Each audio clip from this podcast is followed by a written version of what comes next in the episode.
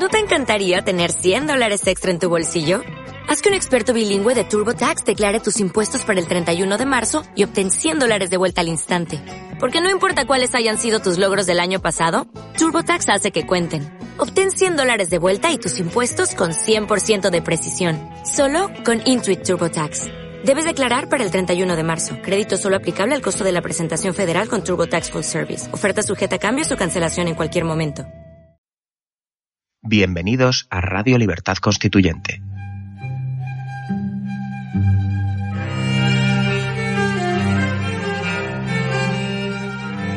Están escuchando Radio Libertad Constituyente con don Antonio García Trevijano.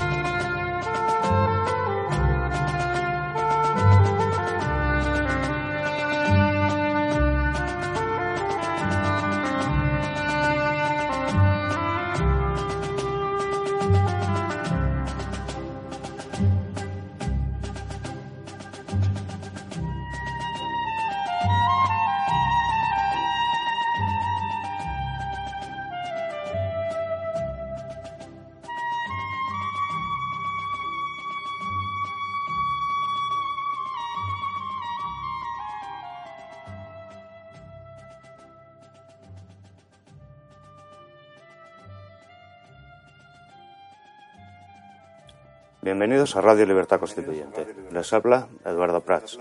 Hoy es lunes 6 de marzo de 2017 y nos acompañan en el programa de hoy Mauricio Ramírez desde México. Buenos días, don Mauricio. Hola, ¿qué tal? Buenos días a todos y a la audiencia, ¿qué tal? Don Vicente Ferrer desde Cartagena de Indias. Buenos días, don Vicente. Hola amigos, ¿qué tal? ¿Cómo estáis? Y, don- y en el estudio Somos Aguas, don Antonio García Trevijano. Buenos días, don Antonio.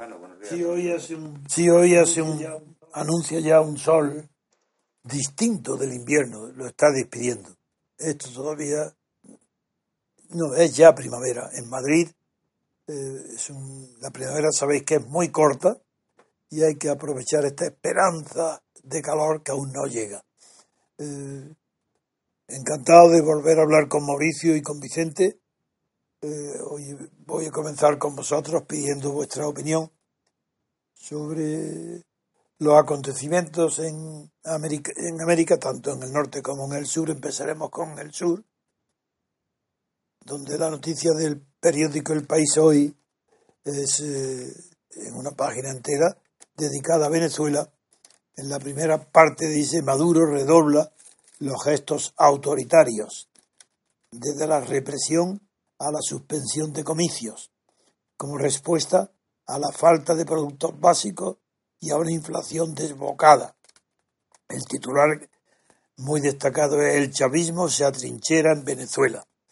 Y en la misma página, con grandes titulares también, añade, eh, agranda la noticia, le da una importancia ya preocupante, si es verdad esto. Los militares confirman su protagonismo en los actos conmemorativos del Caracazo. Todos los ministros del ejército están ahora sujetos, subordinados al titular de defensa. Le doy la palabra a nuestro querido amigo y siempre respetado comentarista de lo que él se ocupa de informarnos de en América, que es nuestro querido amigo Vicente. Así, Vicente, tienes la palabra. Sí, eh, con motivo del el 27 de febrero ha sido el, el aniversario de lo que fue el Caracazo, ¿no? Que fue un intento de golpe de Estado por parte de Chávez y de un grupo contra lo que entonces era el, gobierno de Carlos Andrés Pérez. Lo que se lo que trata de, imagino que transmitir el país aunque no de la misma forma se refleja aquí pero que sí que en el fondo pues tiene bastante eh, posiblemente cierta certeza es es el, el refuerzo eh, como el ministro de defensa que es Padrino López, eh, se está reforzando sus poderes. Y todo se interpreta y se indica a que la situación eh, cada vez va a, una, a un colapso y a una situación de, hombre, no me atrevería a decir prebélica, pero, pero sí al menos de, de, un estallido, de un conflicto definitivo, en una dirección o en otra. Eso habrá que verlo. Eh, en este momento también el Departamento de Estado de Estados Unidos parece que, se va también a personar para, para que la carta de la OEA eh, se ponga en práctica, eh, apoyando al, actual secretario general para, para de una vez poner, eh, obligar a los, a los jefes de Estado y, a repúblicas de América a, posicionarse con respecto a Venezuela. Es decir, parece ser que ya ese apoyo desgraciado que pienso que, es, eh, que, tenemos que analizar, ¿no? Es decir, porque eh, esto se ha estropeado en los últimos meses, eh, se tal vez podría haber cambiado o había estallado o ya cuando se acuerda don Antonio hace unos meses la oposición estaba totalmente unida y, estaban haciendo una gran marcha y, estaba al borde de caer. Pero recuerda que ya advertimos que no había unidad. Exacto. Entonces, entonces de pronto cuando está en esa situación de, aparece eh, los mediadores internacionales, que si la paz, el Papa, es decir, eh, pues bueno, toda esa fuerza eh, que podríamos decir del establishment internacional, no sé si llamarlo casi también socialdemocracia o qué, pero lo cierto es que, que, ha favorecido, pues que esa es la realidad y así lo denuncia Lilian Tintori y, y Leopoldo López y todavía lo, la gente que está en contra de ese posicionamiento del, mismo movimiento de unidad de lo que es de la oposición organizada, que se puso a, negociar, pues eh, lo único que ha hecho ha sido empeorar y, alargar y dar fuerza y fuelle a, Maduro y a su gobierno. Entonces, en este momento sí que la situación ya eh, económica y social de directamente desabastecimiento eh, no es que sea no valga ya nada el dinero, que ya se utilizan directamente ya prácticamente en dólares, ¿no? Es que eh, ya hay una situación de desabastecimiento radical. Entonces, eh, parece indicarse, no, no sé si es un atrevimiento demasiado, que, que este refuerzo de Padrino López viene pues a lo que es elemental de cuando la cosa se pone realmente grave eh, estamos al borde de, una, de un estado de sitio, de un estado de emergencia o de una situación que ponga en manos, justifique poner en manos directamente al ejército. Eso es. Al ejército eh, al frente de la situación, ¿no? Todo parece que va hacia eso en cualquier momento. Y a mí me, gustaría que también comentase, como yo, don Antonio, si, si, si eh, estos políticos internacionales, esta, como la comunidad internacional política, y empezando por los países. antes, sí. antes de manifestar esa aparente unidad, hay que recordar que el malestar entre, la, entre el ejército, hay que recordar que todavía está el general Raúl Baduel, que fue compañero de Hugo Chávez, mm. y desde que, estaba, que aún sigue eh, fuera de, eh, lo saben, ¿no? Sí, fue un compañero de Hugo Chávez en la primera hora de la, de la, de la logia militar que ambos fundaron. Sí, Baduel es, y, ya, y, ya, y ya está, casi lleva ocho años de cárcel después de haber roto con el oficialismo. Quiero decir que en el ejército tampoco hay un bloque. Yo creo, me parece que aunque lo que se ve parece un bloque, pero yo creo que no lo es. Eh, es que ahí está el tema, ¿no? se sospecha bastante que en cualquier momento pueden surgir eh, oficiales o, generales que, de pronto veamos que esto es un poco como la época soviética, ¿no? Es decir, todo parece que están unidos en torno al jefe, pero, pero todo el, sentido común y sobre todo cómo se comportó en las últimas elecciones, eh, vimos cómo el ejército fue el primero en respetar, tratar de respetar y sí. que hasta Maduro se, se quedó un poco, se quedó sorprendido. No lo frenaron a Maduro.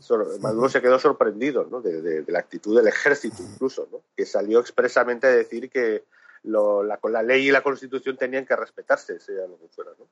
Entonces, mm, aunque todo indica, como he dicho, que, que Vladimir Padrino López eh, se le va a dar fuerza precisamente porque el gobierno no tiene todo, no tiene nada claro de que el ejército al completo esté de parte de la revolución bolivariana.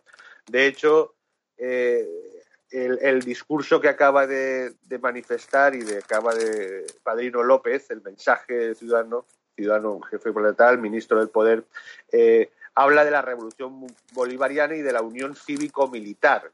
O sea, está haciendo eh, un llamamiento a, eh, a, la unidad del, del, pueblo con el ejército por la revolución bolivariana. Es decir, no tiene nada claro de que el ejército esté completamente unido ¿no? con, con ellos.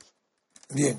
Bueno, si puedes pasar, si hay algo particular que comentar de Colombia, y si no, ya le damos paso a Mauricio para que nos dé una primera impresión. Sí, de Colombia, que bueno, ahora precisamente eh, que, ahora Mauricio comentará lo de la visita del, eh, eh, del secretario de Estado. Es que va a pasar por aquí el secretario de Estado esta semana. Es que ese es el, tema, el debate. que la prensa no habla en España no, pero que Mauricio tiene que informarnos bien de ese tema. Sí, pues bueno, eh, lo que es aquí en Colombia esta semana va a pasar y es muy importante. ¿Por qué? Porque eh, ya han dicho que van a revisar por orden de Trump el, acuerdo de paz.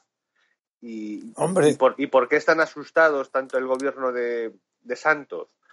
Porque de entrada, eh, todo el dinero que, que Obama y tal, se ha prometido para el, para el posconflicto, el desarrollo y todo esto.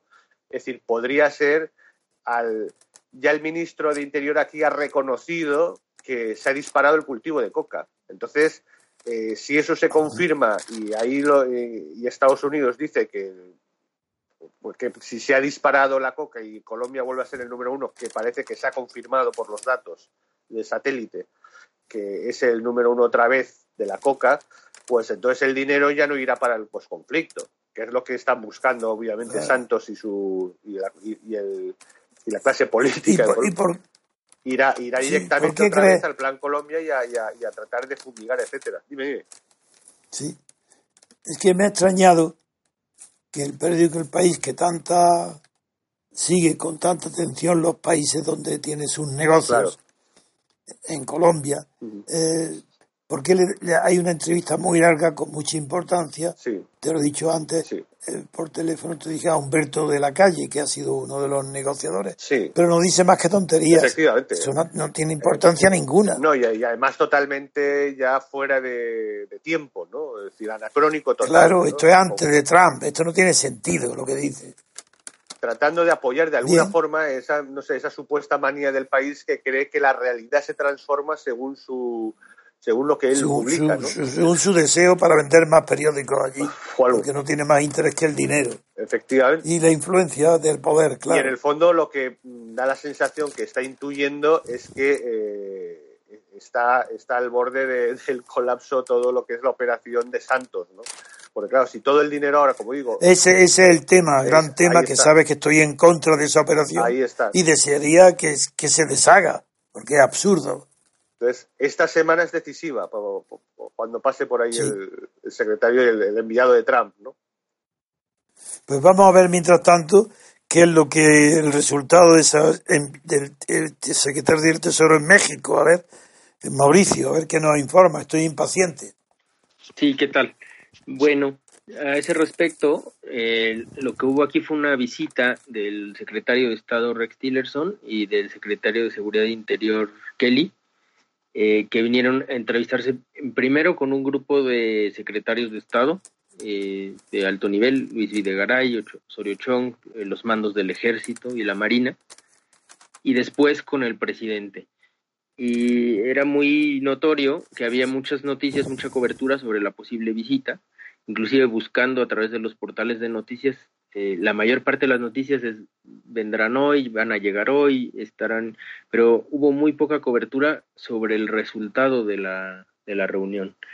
Eh, al final, lo que se tuvo oficialmente era un, documento pues, bastante lleno de lugares comunes y de, y de palabras vacías como una relación llena de colores vibrantes, dos países fuertes y soberanos que tendrán diferencias. Sí, pero es raro que, digo Mauricio, que extraña un poco que un hombre sincero... Cuatro puntos que no estaban en el radar de, de algunos en México. El primero es eh, que estaban promoviendo una lucha contra la producción y el tráfico de heroína, incluida la erradicación de las organizaciones criminales, la extradición, las armas y el tráfico de efectivo. ¿no? Eh, normalmente la heroína no está tan en el radar de las noticias en México, se, sabe más de la cocaína, de la marihuana, y la verdad es que sí es verdad que hay muchos, eh, se, han reportado muchos sembradíos de amapola por, por todo el, país, ¿no? Ya aquí no hablamos de algo que está pasando, sino que se está generando en México. Entonces esa, esa parte eh, es, es bastante nueva dentro del entorno noticioso mexicano. Eh, un segundo punto fue el, eh, aspectos de antiterrorismo. Eh, el tercer punto que vinieron a ver era el tema migratorio. Y ahí, por ejemplo, eh, destaca mucho y quizá es por eso que la noticia no, no se le dio mucha difusión en México. se iba a ver cómo Estados Unidos podía profundizar la cooperación para fortalecer la frontera sur de México no la sur de Estados Unidos, sino la sur de México, y cómo podían trabajar juntos en Centroamérica para tratar de que la migración no inicie desde Centroamérica. Y eso se refuerza porque Rex, eh, perdón, porque el secretario Kelly venía de un encuentro en Guatemala, claro, donde también eh, permitió la entrada o fue, fue, a negociar que recibieran a todos los indocumentados eh, deportados, porque México se había negado a recibir indocumentados que no, que no fueran ciudadanos mexicanos.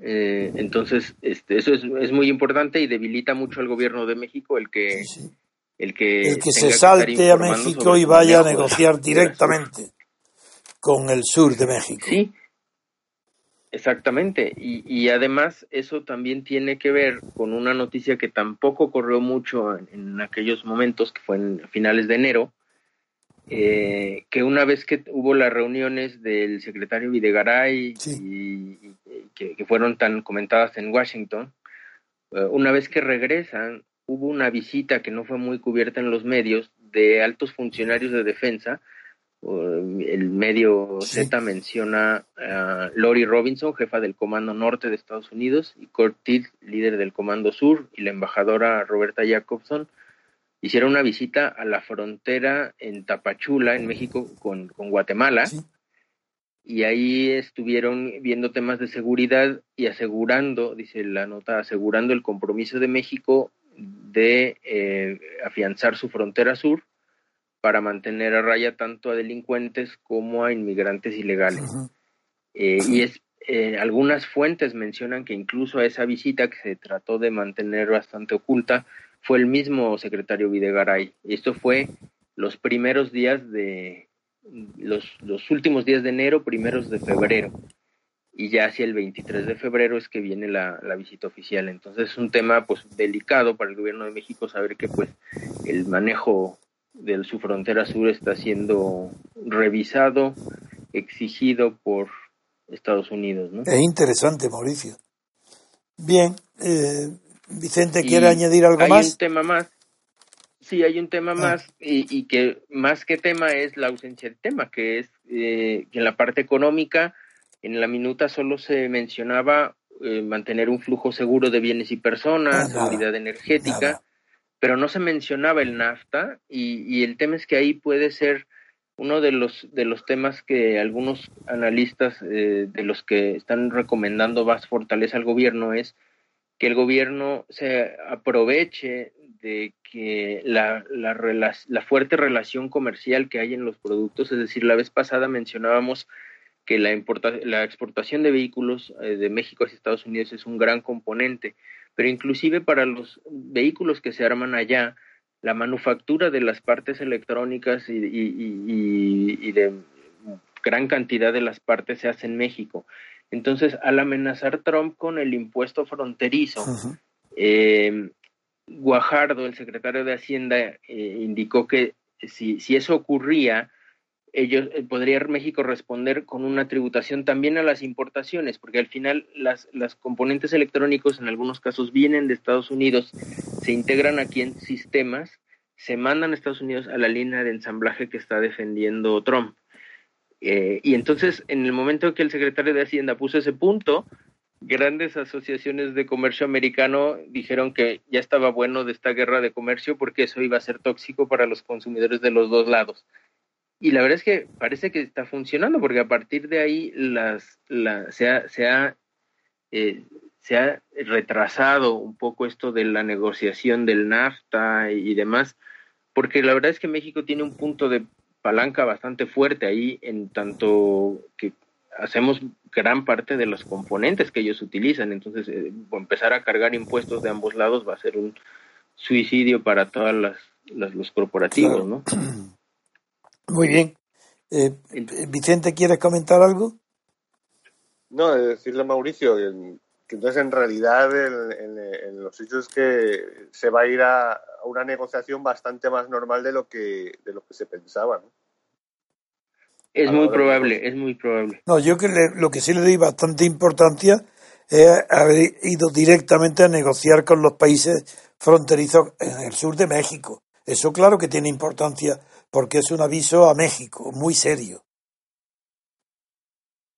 ¿No, Mauricio? Sí, sí. Continuamos el programa cediendo la palabra a Mauricio Ramírez. Don, Mauricio, tiene la palabra. Sí, un tema importante también que pasó esta semana en México es respecto a la campaña presidencial hacia 2018.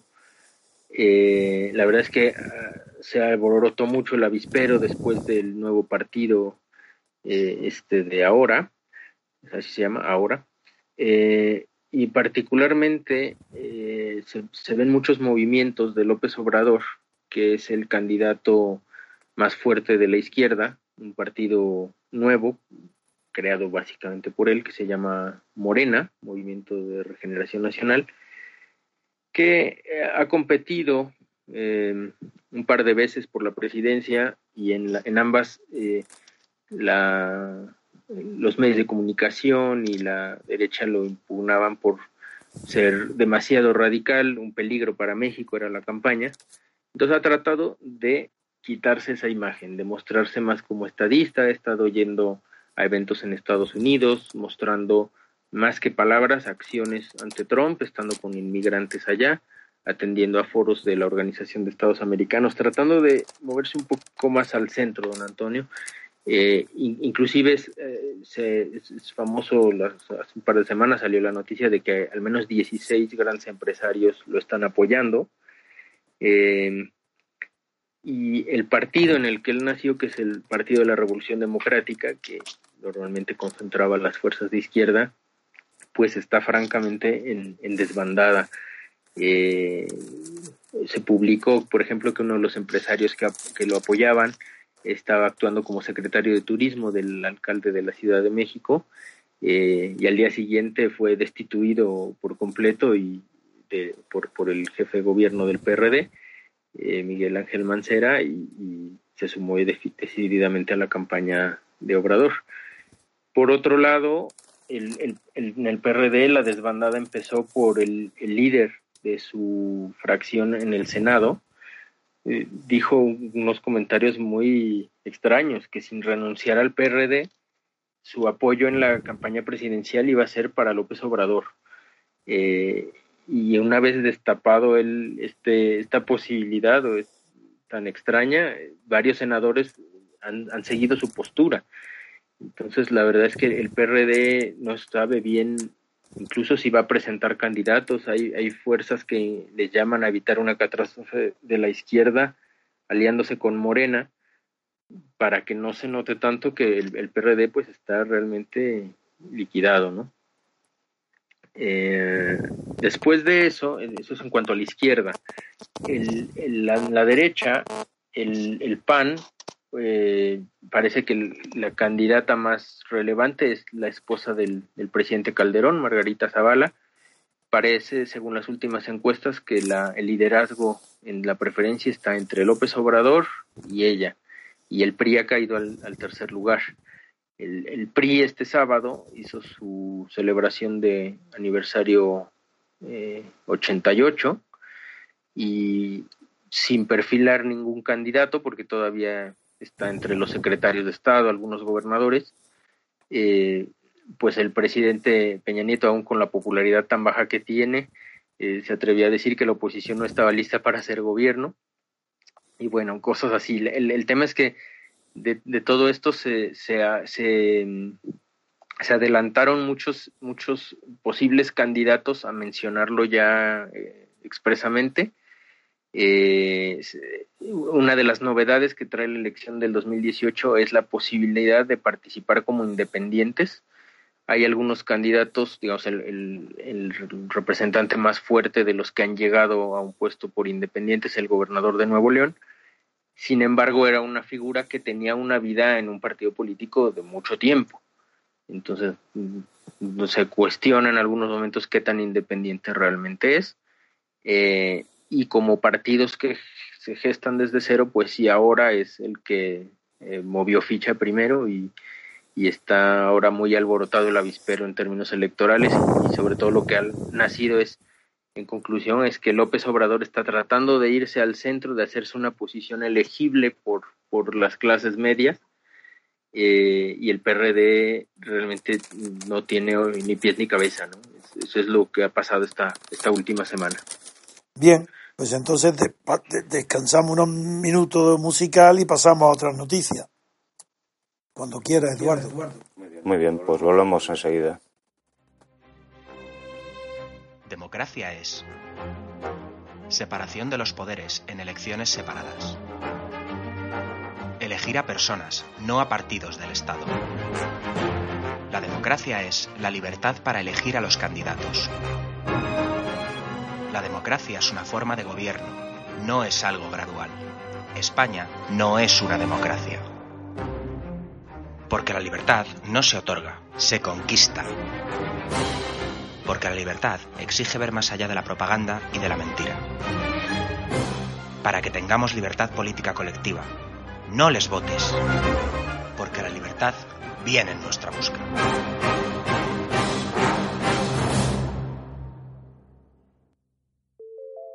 Movimiento Ciudadano hacia la República Constitucional.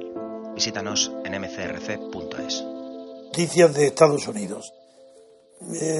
aquí hay dos tipos de noticias. Por un lado, eh, cómo se está desarrollando y qué reacciones está produciendo en Estados Unidos, en los medios influyentes, eh, las declaraciones de Trump eh, y, la consecuencia, petición de Trump al Congreso que investiguen las escuchas que él denuncia que, que fue objeto por parte de Obama.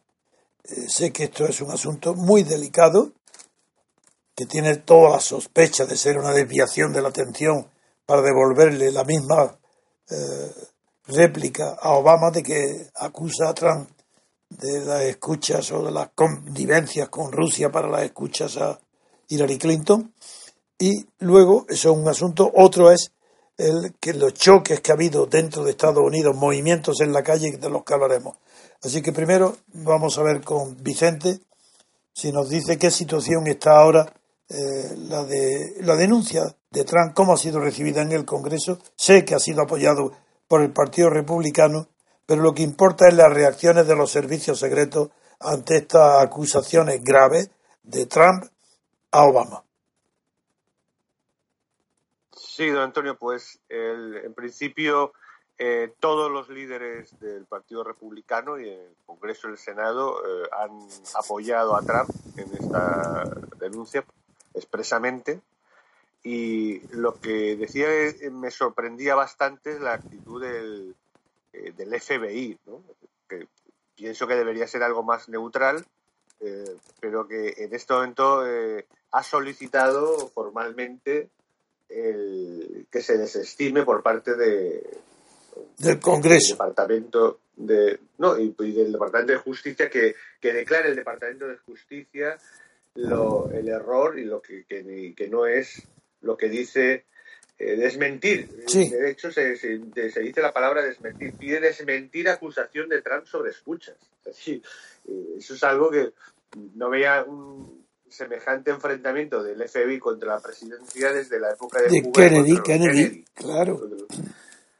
Pero además expresamente, ¿no? De una forma tan inmediata, además. Estos jefes, eh, estos días, perdón, también es verdad que el jefe de, de los servicios de inteligencia de la época Obama, como no podía ser, es decir, como eh, es bastante lógico, ha desmentido categóricamente en estos días en programas de televisión el que se ordenara esto, ¿no? Eh, las escuchas. Pero claro, esto es una jugada, es una jugada que podría ser más compleja de lo que parece, eh, ¿no? y hasta inteligente por parte de la, del actual presidente, porque, porque con que simplemente y sin necesidad de que el mismo Obama haya dado la orden, haya habido algún sondeo por parte de las de todos los eh, servicios de inteligencia que hay en Estados Unidos. Llegan a, que, llegan a ver hasta 1.500 agencias diferentes, ¿no? Eh, en, en, tres, cuatro grandes servicios diferentes. Entonces, eh, siempre va a dejar mal a Obama, no, a otra, en, cualquier caso. Y, lo sorprendente para mí, desde luego, es, es, esta mm, inmediata reacción del FBI de de, exigir el, desmentido de la acusación de Trump. Pero está el mismo que al final desmintió también lo de Hillary Clinton o cambió. Mm, no, creo que, que, hubo un nuevo nombramiento. Ah. tengo que comprobarlo, pero... no, que, quiero saber si, si esto es una persona nombrada por Trump o que viene de Obama. La diferencia es brutal.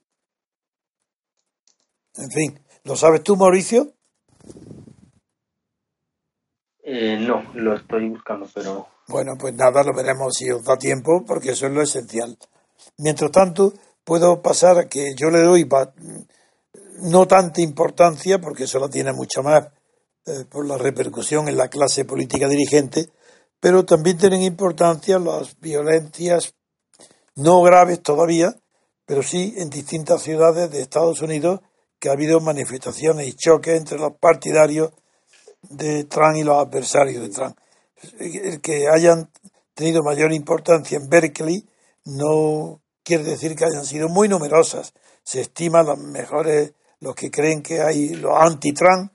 Perdón, perdón, don Antonio, sí que es verdad. Sí, sí, es el mismo, el director del FBI es el mismo que fue con Obama. Pues no tiene importancia ninguna.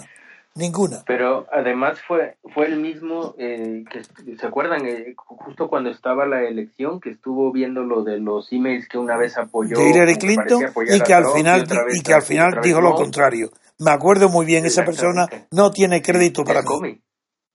Sí, sí, sí, Comi, Comi. Nada, muy bien. Perfecto, seguimos. Bueno, pues en estos choques entre partidarios y detractores de Trump han tenido importancia en Berkeley, pero también han sido las personas muy poco numerosas. Se estima que el mayor número señala alrededor de 500 personas, sumando a favor y en contra. Y es verdad que ha tenido, además de Berkeley, han tenido también en Minnesota, tuvieron también en, Nashville, en Washington, Nueva York, pero nunca, por ejemplo, en estas ciudades, en ninguna pasó de 150 a 200 personas. En un país de tantos millones, esto es un poco... Pero en fin, tienen más importancia de la que el número dice o cómo veis esta situación de los choques eh, civiles en la calle.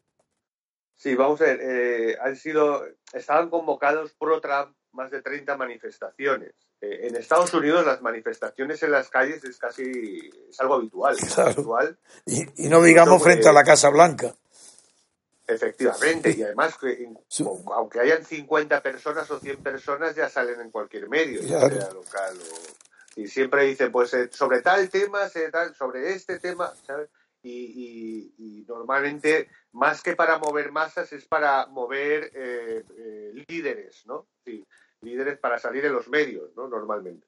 Bien, a mí lo que me parece, que creo que sí que debería, me gustaría escucharle, don Antonio, es eh, la actitud de lo, lo que son las contras, las contramanifestaciones. Sí.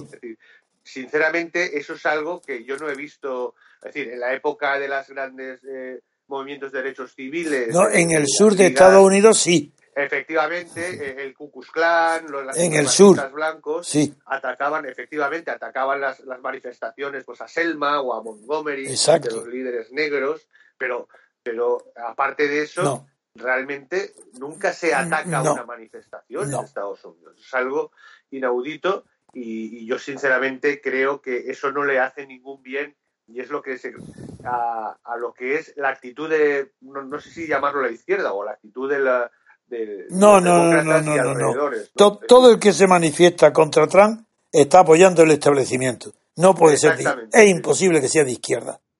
Sí, no, me refiero a eso, al Partido Demócrata, sí, todo lo que es contra Trump. ah, no eso sí, eso punto, sí, eso sí. Eh, eh, no sé hasta qué punto eso eh, le, le, favorece, yo creo que va en contra, porque la gente, la, la, las personas, de esa gran mayoría blanca, ¿no? Sí. De, de la que tanto hemos hablado, perjudicada en los últimos años, ¿qué ve por los medios de comunicación? Ve que, oye, pero ¿qué pasa? ¿Que no se puede hacer manifestaciones pro Trump? Pero, pero ¿qué es esto? ¿no? Es decir, eh, aquí Mauricio no sé si sabrá que aquí en España, pues bueno, el, la contramanifestación aquí pues la inventó los, los batasunos en el País Vasco, eh, que fue, bueno, en el tardofranquismo pues existía lo de Cristo Rey y los, y los portadores claro. y tal de vez en cuando que iban con no, no, no, ya en sí. época de la Constitución. Yo, yo creo que no merece la pena darle tanta importancia a esto. La tiene, pero no, mucha.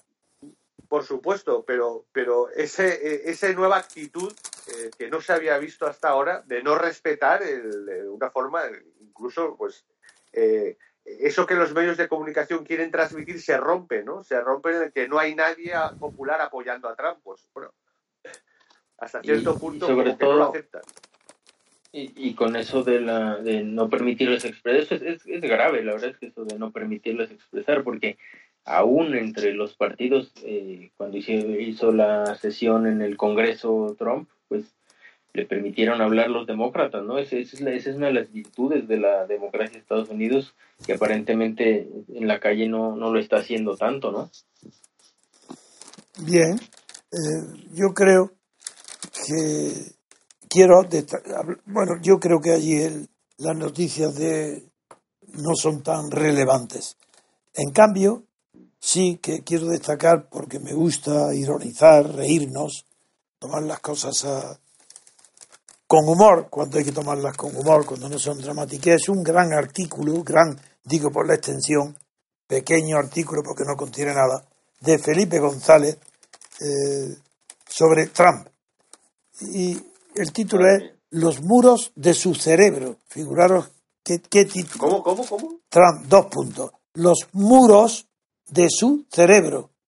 El cerebro de Trump tiene los muros. Sí. Y vamos a ver qué. y lo analiza el gran... Eso, y el gran psicólogo, sociólogo, politólogo, el, el estadista, eh, Felipe González, el cantinflas español de la política, pues veréis lo que dice. Voy a muy breve, porque no merece la pena hablar. Salvadas sean las diferencias morales. No, hombre, Cantinflas le tengo admiración. Y a este hombre, y a este hombre le tengo un profundo desprecio. Pero bueno, figuraros qué dice literalmente. Para decir que el triunfo de Pran, dice, pero hay algo, digo, ahora leo literalmente, pero hay algo detrás del triunfo electoral de personajes como Trump que revela, hay algo que revela para explicar el triunfo de Trump. No solo es Trump, no solo es el personaje. Hay algo que revela, escuchar, la necesidad de introducir elementos de gobernanza en la globalización para hacerla más previsible y sobre todo para hacerla más justa en la redistribución de la, de, de- de la redistribución y re- para replantearse el modo y tiempo del trabajo disponible.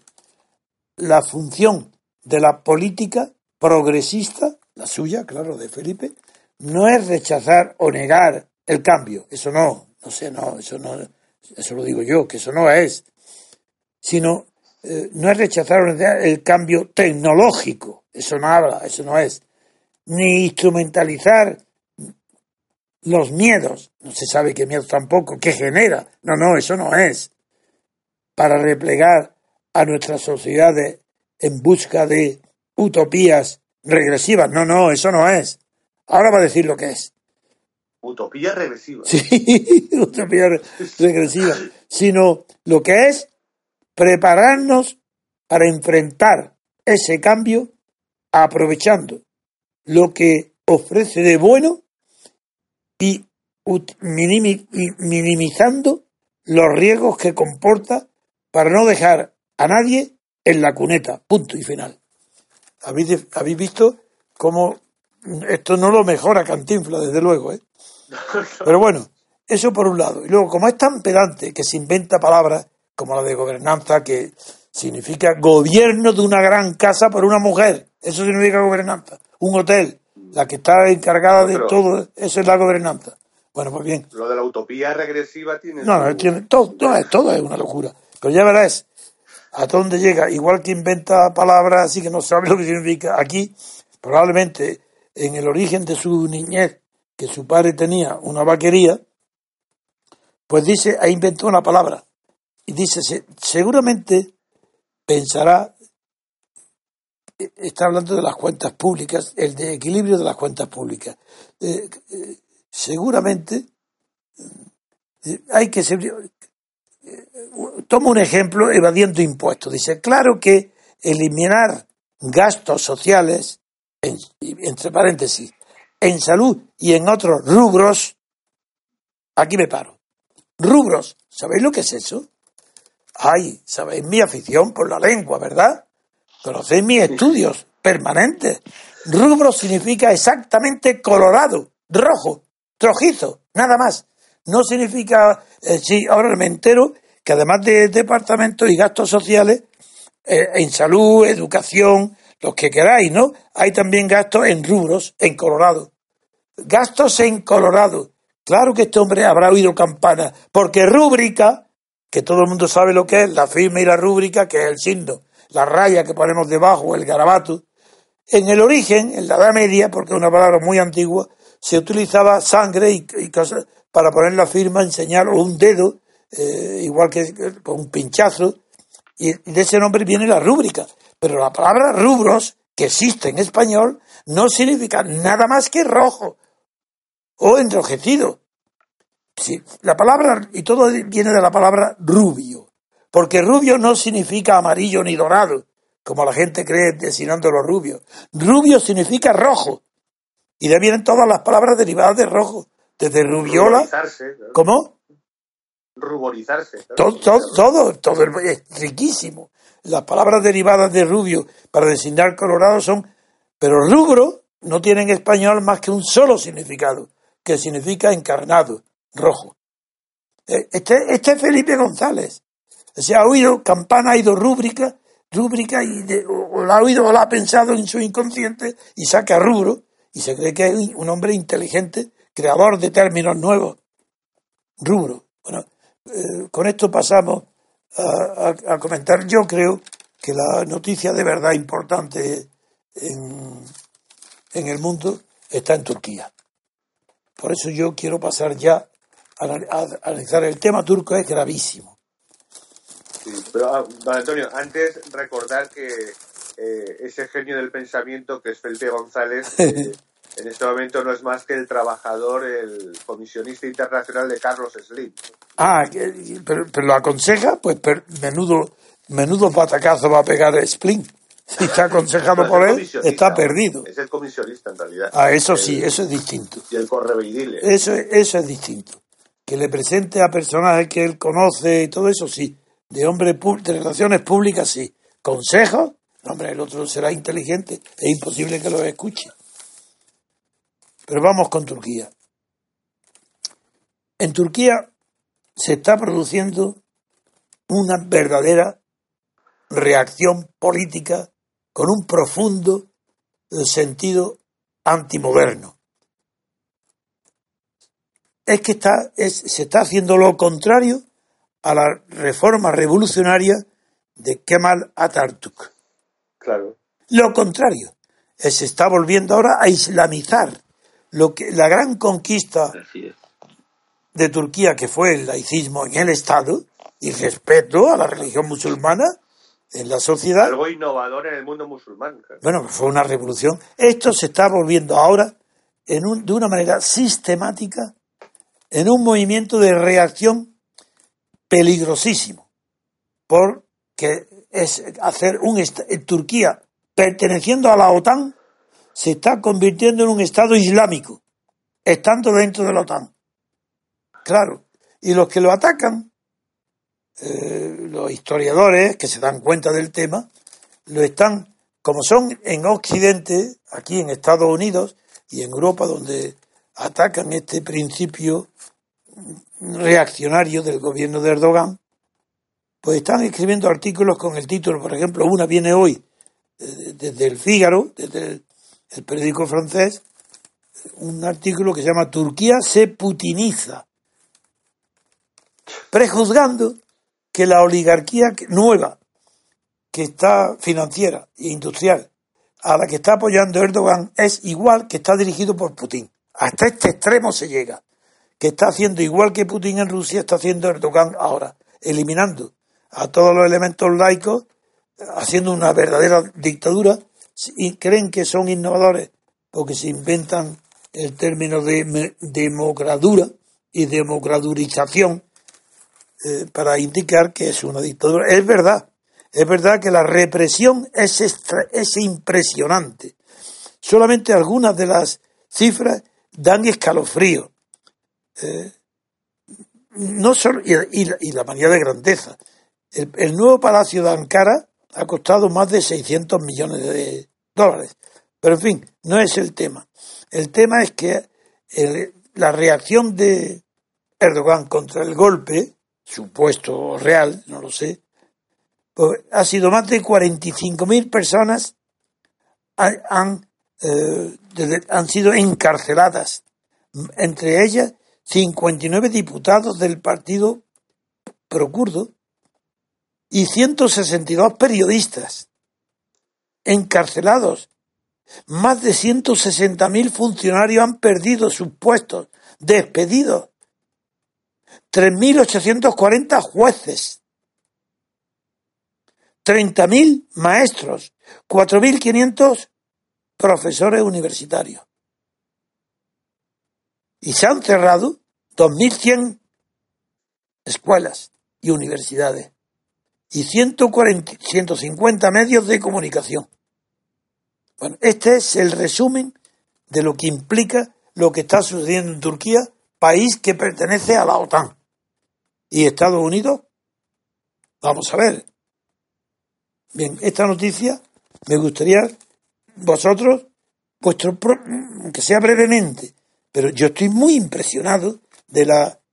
Sí, porque es verdad que las reacciones contra Turquía se están haciendo notar, por ejemplo, más por motivos de la inmigración, de los que sucesos del fallido eh, acuerdo con la Unión Europea. En Alemania, ahí se producen muchos movimientos de miedo a las reacciones turcas dentro de Alemania. Es cierto. Pero yo echo de menos en Estados Unidos un tratamiento adecuado al fenómeno de represión tan sistemática, tan profunda que está teniendo lugar en Turquía. A ver, Vicente y Mauricio. Antonio, eh, la, corrección política ha estado protegiendo a Erdogan y al, régimen turco en los últimos años. Pues venga, cuéntalo, Vicente, cuéntalo. Habría que preguntar si por fin ya se da permiso lo corrección para poder criticar ya a Turquía públicamente, ¿no? Es decir, Turquía, no olvidemos que con España, eh, gracias a ese genio de internacional de Rodríguez Zapatero, eh, creó esto de la, la, llamada en sí mismo una impostura. No, diálogo, eh, diálogo de civilizaciones. Alianza de civilizaciones. Alianza, alianza, sí. Sí, pues bueno, que ojo, que, que todavía existe, o sea, que Rajoy mantuvo y, se sigue, que habría que preguntar, ¿en este momento todavía estamos pagando, España está pagando todavía la Alianza de Civilizaciones, ese organismo con Turquía que cuesta decenas de o centenares de millones de euros al año? ¿Seguimos pagando eso? Y sobre todo el, el, que no abrir los ojos y de una vez eh, ver que, en Turquía había una islamización, ¿no? una hacia un régimen islámico y, que eso era directamente en contra de los intereses tanto de Europa como incluso casi podría ser hasta de la OTAN. No, es que el problema para la OTAN es gravísimo.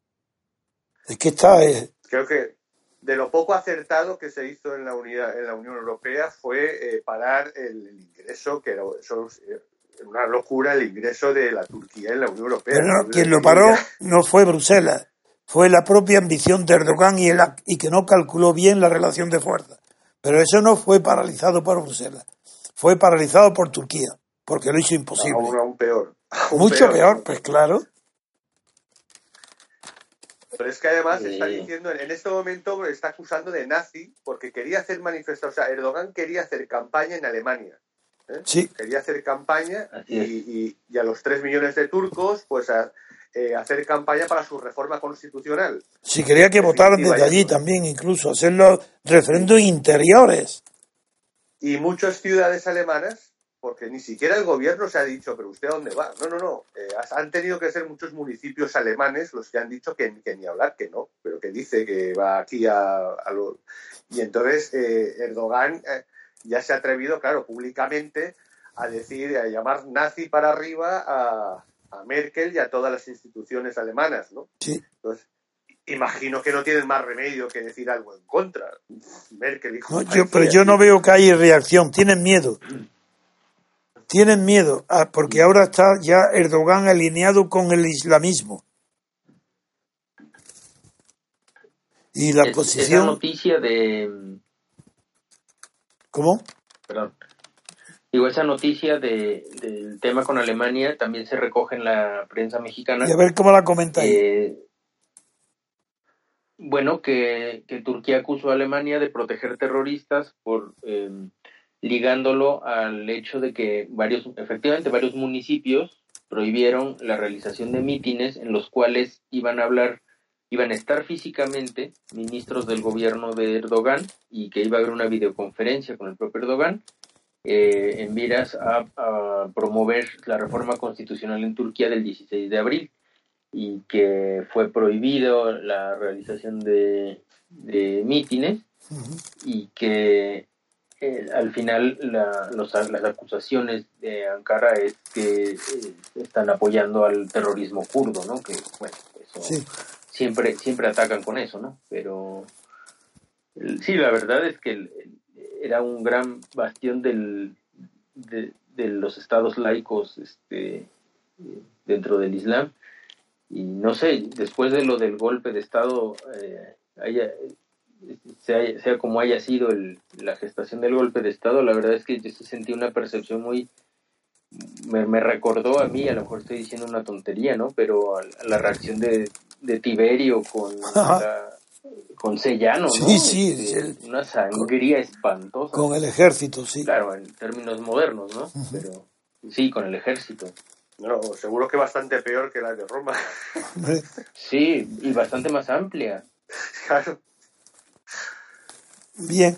No, pero lo, espantoso es, y eso me gustaría también que comentase don Antonio, cómo incluso en política, es decir, y lo hablo por la, por la cúpula o la élite de Bruselas, ¿no? Cómo se puede ir al suicidio por mantener determinados intereses, que imagino que serán económicos o de algún tipo, en Turquía, y cómo se puede ir que también yo lo enlazo, me recuerdo un poco a, esa extraño con Marruecos, relación de España con Marruecos, que parece que es imposible cuestionar nada de Marruecos por el daño que nos haga, porque claro, la cantidad de élite de española que tiene intereses allí debe ser importante y, debe ser algo parecido a lo que pasa con Bruselas. Bueno, lo, que está, lo que en el fondo no hemos hablado, porque sería muy largo, pero algo voy a decir ahora es que el tema de Turquía parece que con no solamente está implicado Rusia, es que también está Teherán, Irán, eh, porque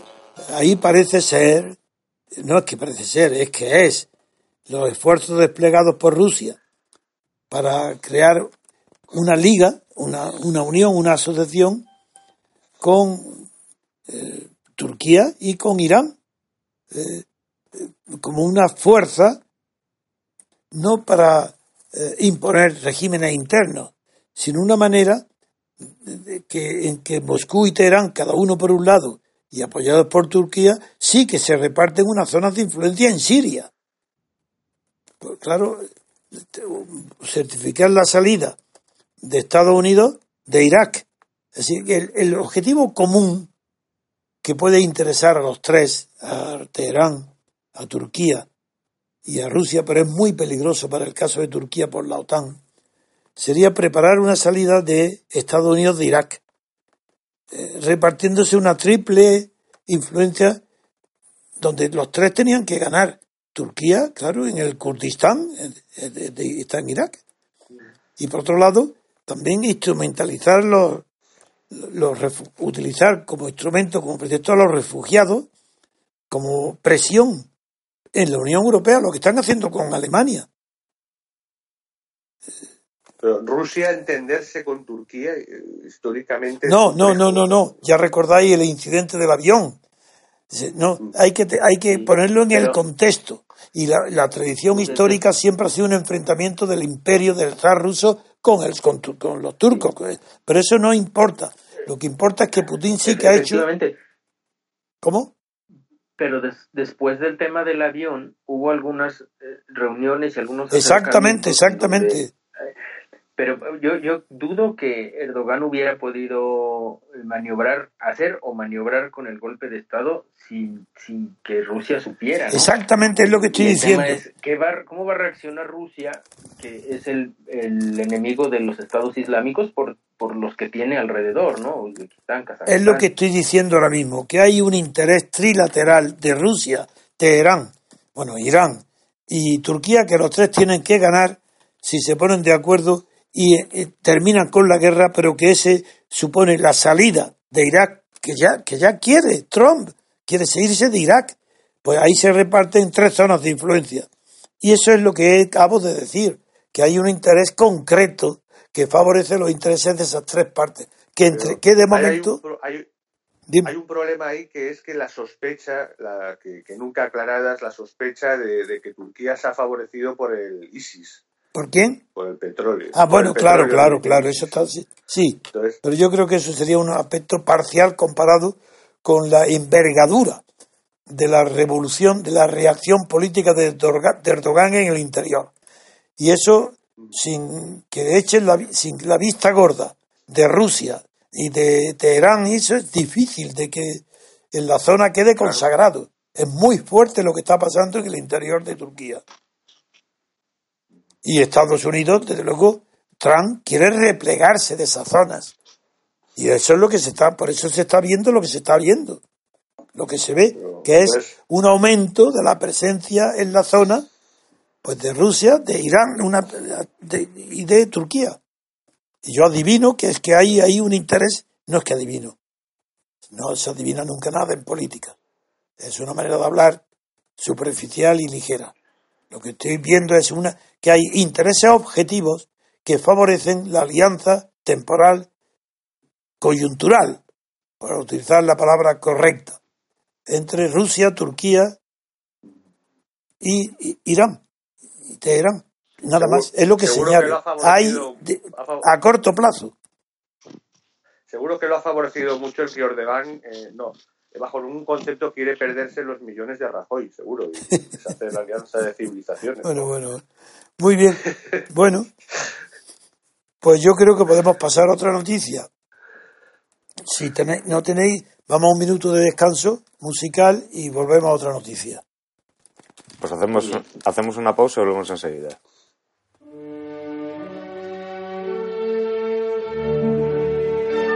Estrenamos nueva web www.mcrc.es. Desde ella podrás acceder a todos nuestros contenidos, diario, radio, televisión, hoja de afiliación. Interactúa con nosotros con el nuevo botón Iniciativas para la Acción. Cuéntanos tu propuesta para ayudar al MCRC en sus objetivos. Colabora con el MCRC activamente. Entra en la web, dinos a qué te dedicas, qué labor puedes desarrollar y nos pondremos en contacto contigo. Todo desde un solo acceso, todo desde www.mcrc.es. Estamos de vuelta, amigos, y continuamos el programa cediendo la palabra a don Antonio. Para terminar el día de hoy pasamos ya a las noticias españolas. la más llamativa, no la más profunda de ninguna manera, es una encuesta. Sabemos que las encuestas, cada periódico tiene la suya, su encuestadora. Esta es de Sigma 2, por tanto, es para el periódico El Mundo.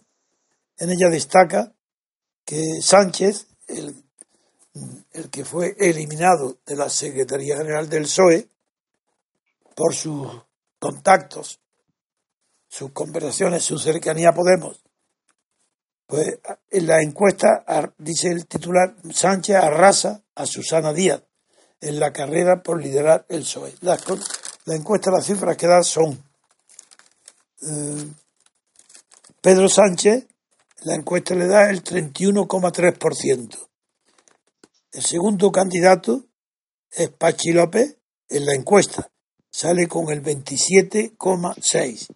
Y en tercer lugar, con el 25,4%, Susana Díaz, la tercera. Y todas las opiniones son que Susana Díaz está haciendo el ridículo, que como ha sido indecisa, ha mareado, como se dice en español, la pérdida, ha dejado sembrar la duda, pues ha perdido apoyo y, y ahora la preocupación del PSOE es que si Sánchez pudiera ganar en las elecciones primarias a la Secretaría General, pues el problema va a ser por peliagudo tanto Felipe González, Rubalcaba, como incluso Zapatero y todos los antiguos jefes del PSOE están en contra de Sánchez, apoyan a Susana Díaz. Pero este el segundo, Pacho le ha dicho que no se retira, que no, que no cede, que él seguirá hasta el final. Pues estas son las noticias. A ver qué os parecen a vosotros. Son verdaderamente ridículas, porque todo es falso. Lo del PSOE ha sido una comedia, que puede terminar en tragedia para el PSOE, porque puede ser el hundimiento del PSOE de verdad. Porque la imagen de Podemos, que en la encuesta también se ha ocupado de ella, pues empeora después de la asamblea, después de la división entre los partidarios de Iglesia y los de Rejón, su imagen empeora, pero no, no empeora las expectativas de voto, que permanecen iguales, aunque todos reconocen que ahora tiene menos prestigio, menos influencia de Podemos después de su congreso por las peleas entre los jefecillos o jefes. En fin, a ver, venga, eh, vuestra opinión. Yo he dado los datos y... Hombre, esto, eh, aparte de que es casi tragicómico, ¿no? Eh, sí, lo es, lo, es, para mí lo es. Cómo se está, se está reduciendo la política española es terrorífico. Eh, pero es eh, casi para tomarlo un poco en serio hay que pensarlo en qué medida puede favorecer mejor al MCRC, ¿no? Ah, nuestro punto de vista, porque nuestro punto de vista no es que nos favorezca a nadie ni nada. Nosotros lo que pretendemos es sí, claro.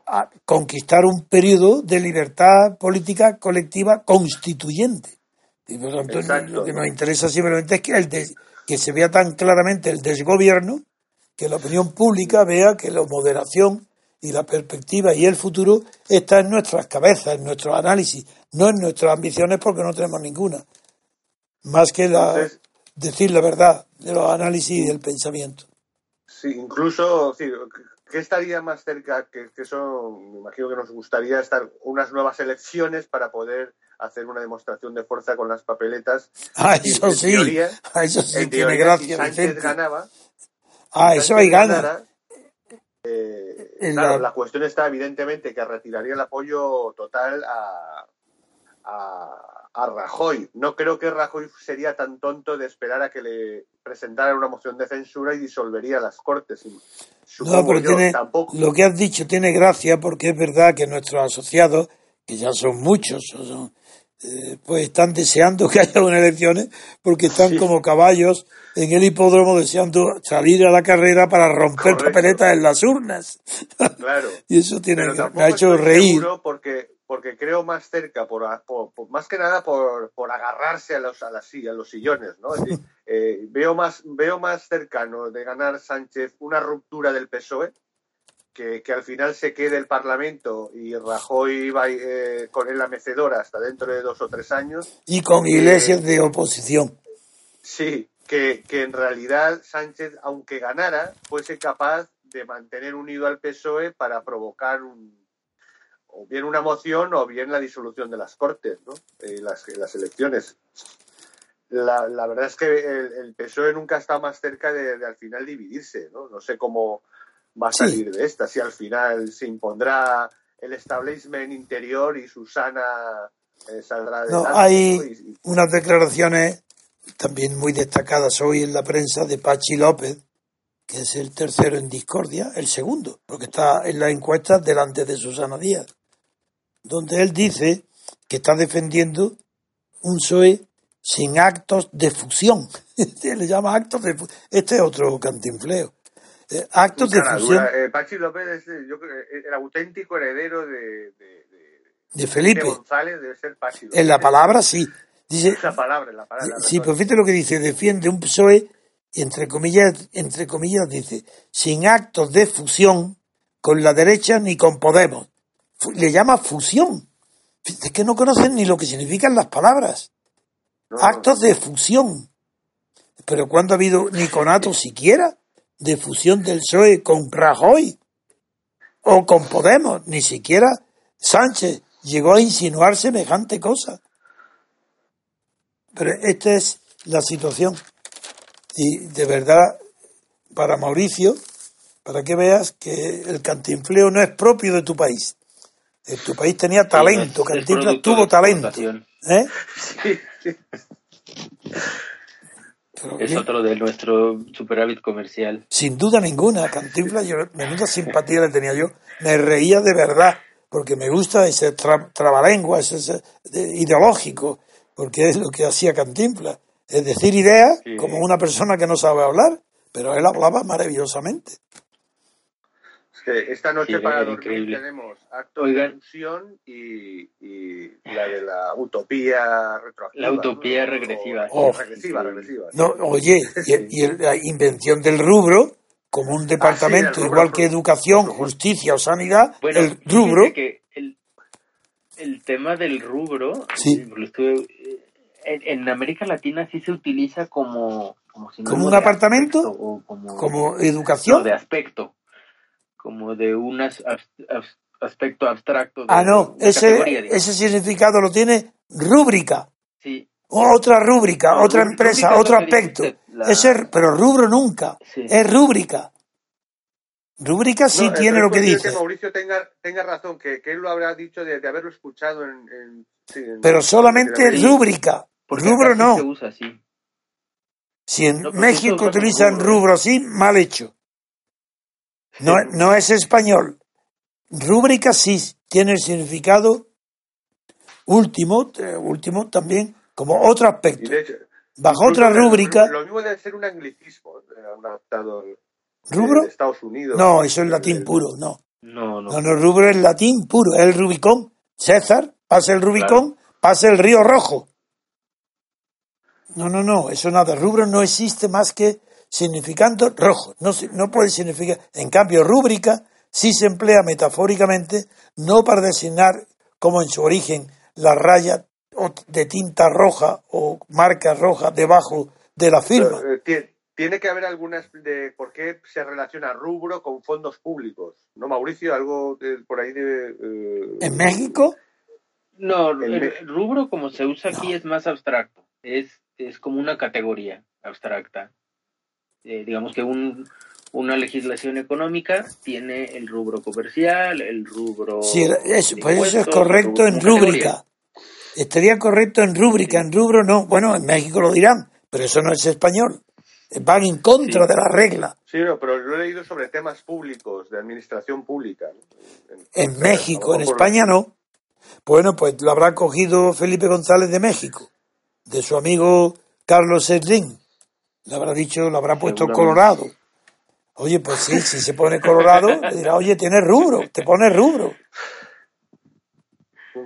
Eh, oiga, y respecto a la última noticia, yo quería hacerles una pregunta, ¿no? Sí. De, la, la, visión que se tenía desde aquí era que una vez que, que eliminan a, a, a, Pedro Sánchez en, sí. en, aquel este terrible golpe en, sí. en, en, ese congreso, parecía que todo estaba listo como para que no. Susana Díaz Todo lo contrario.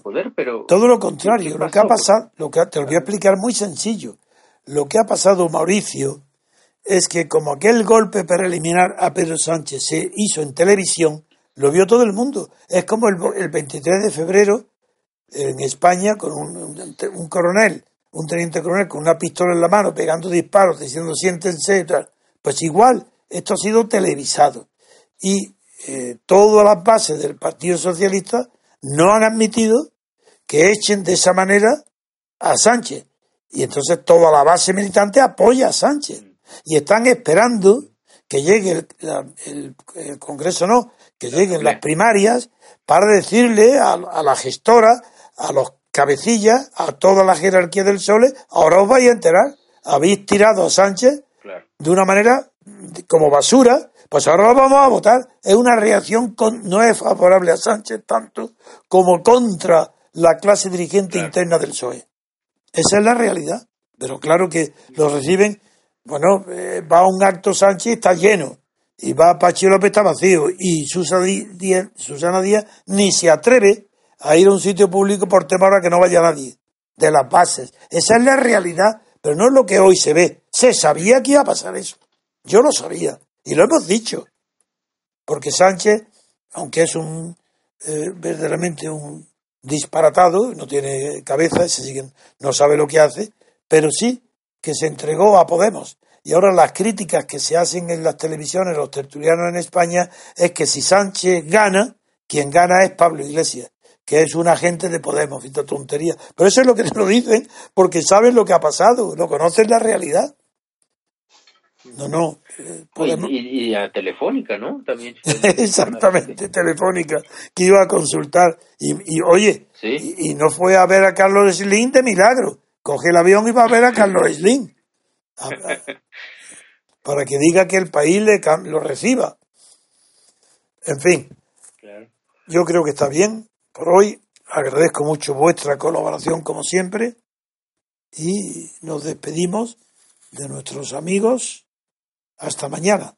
Así que hasta muy pronto a vosotros también, hasta el lunes y si hubiera alguna noticia antes importante, pues ya os llamaríamos. ¿De acuerdo? Muy bien. Claro que sí, don Antonio Vicente, gracias. Un fuerte abrazo a los dos y adiós a los oyentes. Hasta aquí el programa de hoy. Muchas gracias a todos.